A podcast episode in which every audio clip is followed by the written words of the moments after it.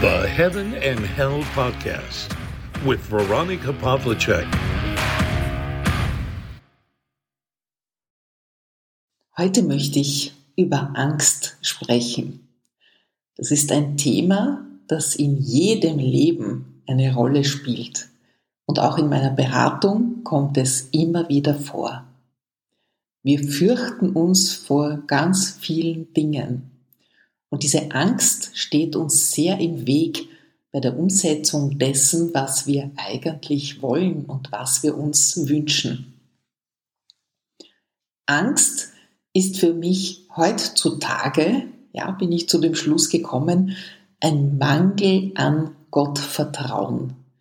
Wenn ich mir zu viel Sorgen mache und mich zu viel fürchte über dieses und jenes, was alles geschehen könnte oder auch nicht, dann schäme ich mich fast, dass ich so wenig in Gottes Plan vertraue.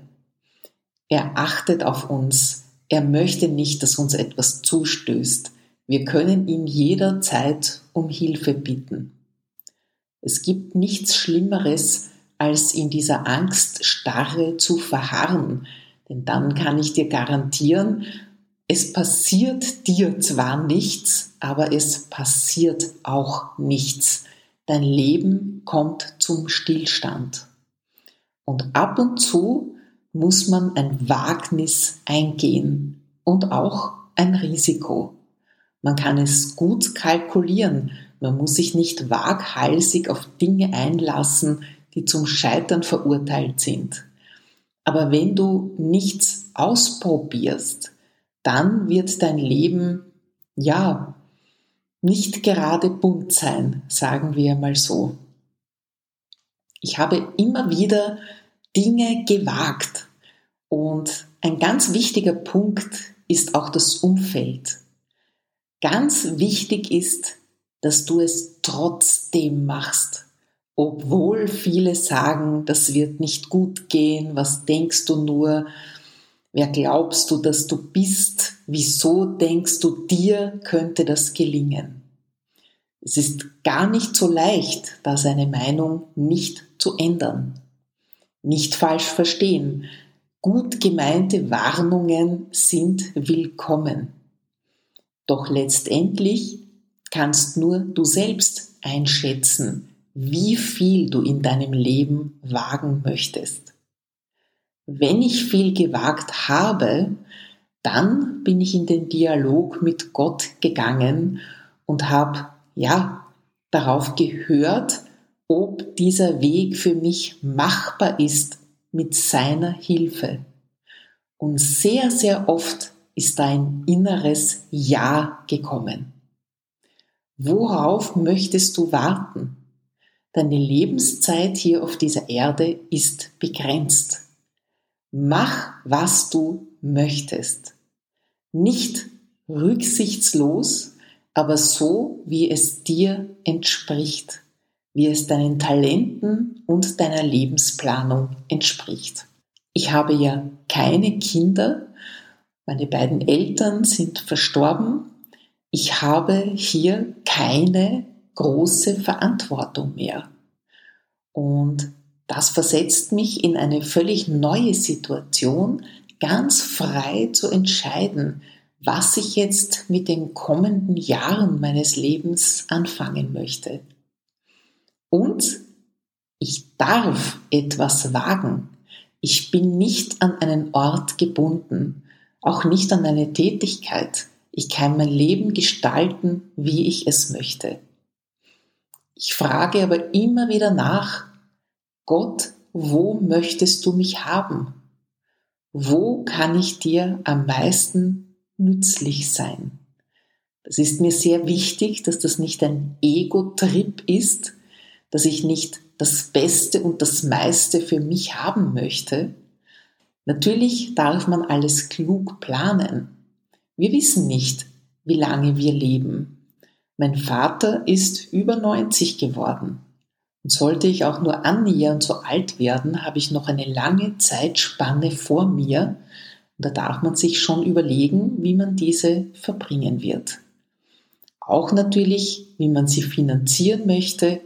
Man möchte ja nicht in Armut im Alter dann sein Dasein fristen. Aber dieses Gottvertrauen, das für dich gesorgt ist, das darfst du lernen. Und ich wiederhole es, ich habe mich schon oft geschämt für meine Kleingläubigkeit. Dann habe ich Gott um Verzeihung gebeten und habe gesagt, du sorgst ja für mich, du bist ja da, du bist mein Vater im Himmel, ich brauche keine Angst haben. Und Angst kann ein guter Ratgeber sein und uns vor etwas warnen, aber im Großen und Ganzen treten all die Katastrophen, die wir uns da so ausmalen, nicht ein. Und das kann dir das ganze Leben verderben, dich schon prophylaktisch vor etwas zu fürchten.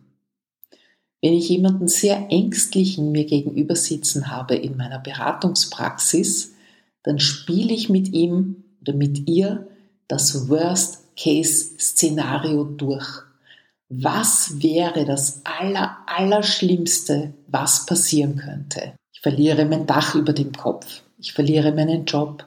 Ich weiß nicht, wo ich hin soll. Und dann gebe ich den Menschen als Aufgabe, eine Liste anzufertigen, wer in ihrem Freundeskreis für sie da wäre in diesem Worst-Case-Szenario. Wer würde mich bei sich übernachten lassen? Wer würde mir zu essen geben? Wer würde mir finanziell aus der Patsche helfen? Und dann, zur großen Überraschung, gibt es eine ganze Reihe von Menschen, die einem helfen würden, so wie man es selbst ja auch tun würde, wenn jemand um Hilfe bittet. Und dann gibt es eben noch das Höhere, das Größere, das Göttliche, von dem wir getragen und gehalten sind. Gott, unser Vater, schaut darauf, dass wir nicht ins Verderben rennen. Und wenn wir es doch einmal tun, weil wir als Menschen den freien Willen haben und ja ab und zu auch falsche Entscheidungen treffen, auch dann lässt er uns nicht im Stich. Er ist immer da. Wir haben eine wertvolle Lektion gelernt und das Leben geht weiter. Ich möchte dir Mut machen, die Angst loszulassen. Es verhindert so viel, was du in deinem Leben machen, erreichen, erleben könntest. Diese Angst ist wie ein riesengroßer Felsbrocken, den wir nicht wegbekommen. Ist es ganz gut, wenn man jemand Außenstehenden um Hilfe bittet, sich mit jemandem austauscht und dieses nicht so in deine Gedanken involvierte Gegenüber dir diese Ängste nehmen kann. Oder dass du im Gespräch draufkommst, dass viele dieser Ängste wirklich unbegründet sind. Heute stehe ich hier und sage, wenn wirklich etwas Schlimmes passiert, dann kann ich mich immer noch damit beschäftigen, kann ich mich aktiv damit auseinandersetzen. Und ich weiß ja, für jedes Problem gibt es eine Lösung. Und wenn es völlig ausweglos erscheint, dann bete ich.